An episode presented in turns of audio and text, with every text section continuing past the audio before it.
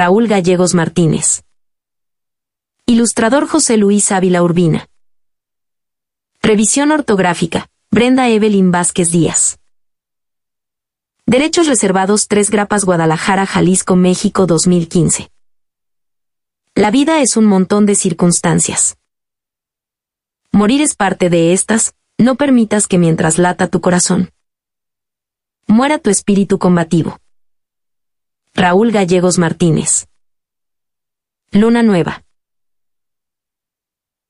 Un indio cernía sus ojos en contra del viento, la tristeza de su corazón dejó derramar algunas lágrimas sobre sus mejillas, estas caían en la hilera seca de sus cultivos que estaban a punto de extinguirse pensaba dirimirla su cosecha y salvarla.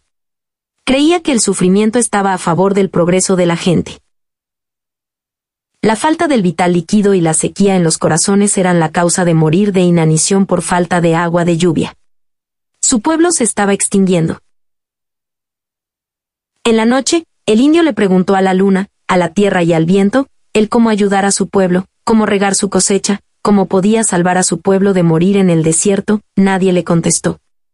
La tierra, las nubes, la luna y el viento. Estaban dormidos. Al alba, el indio dejó de hablar, de inconformarse con la vida y prometió que no volvería a quejarse con nadie, que no derramaría una lágrima más al viento, que la luna no iluminaría más sus mejillas mojadas en la noche, y que la tierra no recogería sus vergüenzas en un llanto.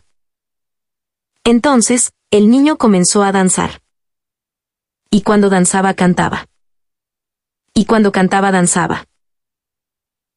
Todo el pueblo se llenó de gozo, por el suplicio de ver a uno de sus hijos bailando uniéndose todos en una festividad. El indio cambió su sufrimiento porque él quiso.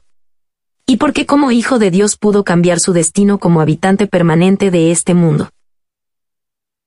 El viento trajo a las nubes, la tierra despertó y con ella las vibraciones se hicieron presentes, convirtiendo toda su danza en una polvareda y en medio del pueblo surgió desde sus adentros una danza espectacular, colorida y bienvenida. Llegó la noche, la luna fue tapada por las nubes, que se habían acercado a mirar la inmensa fastuosidad de los cuerpos cuneiformes de los hombres. Fue cuando la luna se encolerizó por no poder ver aquella danza que había nacido del lenguaje corporal de los indios.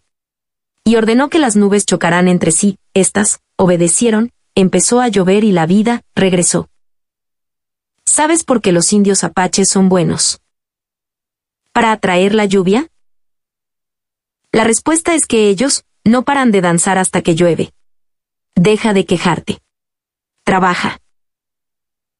Cuento, Raúl Gerardo Gallegos Martínez, poeta y escritor mexicano.